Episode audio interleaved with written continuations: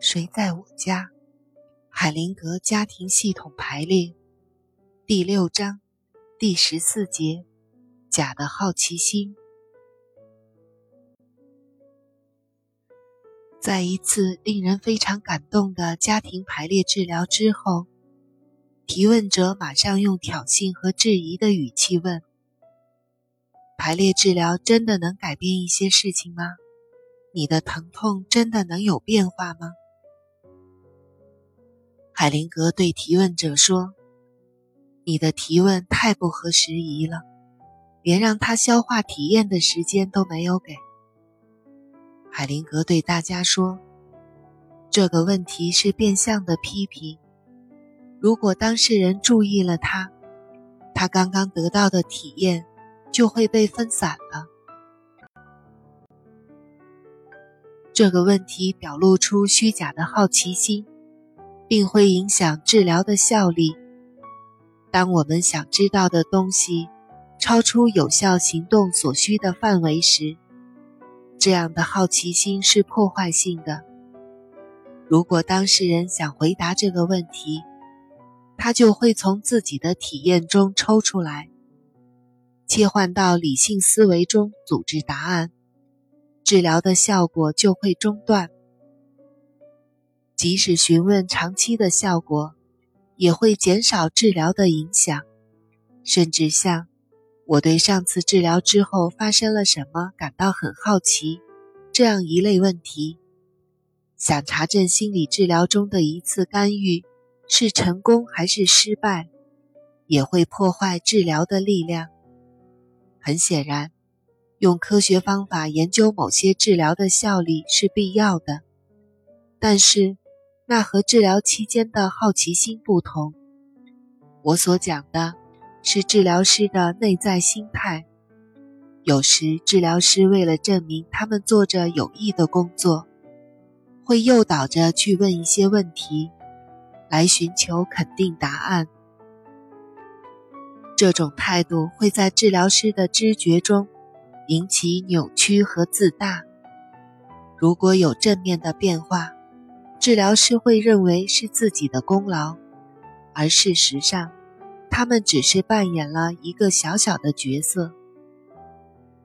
如果你能把治疗过程看作大的变化中的一部分，在这变化中你遇见某人，或许给了那人一些东西，然后继续走你的路，那么每一个人都真正是轻松自然的。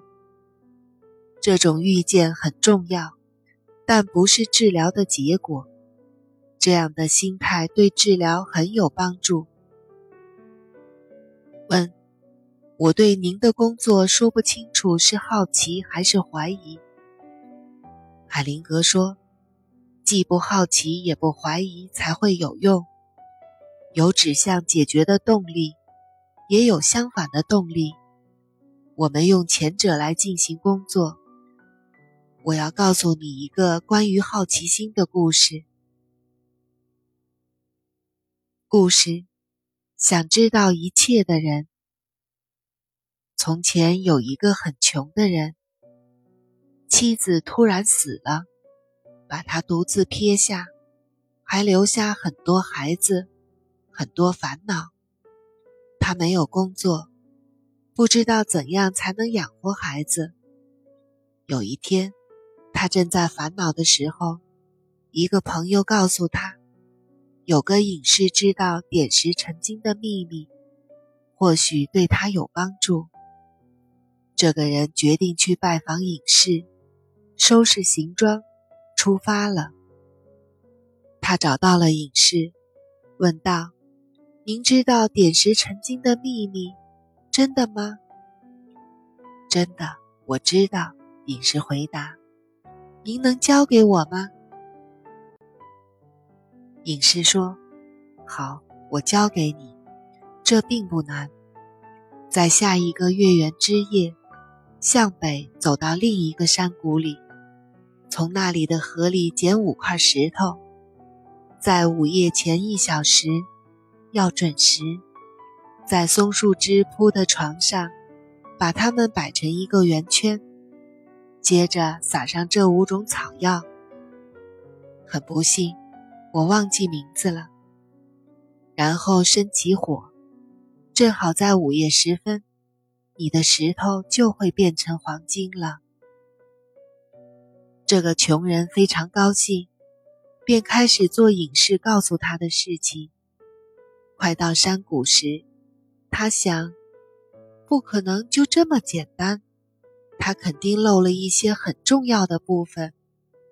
他抬头看了看太阳，见还有时间，急忙掉头去找隐士。您还有什么没有告诉我？他说。您漏掉了重要的东西。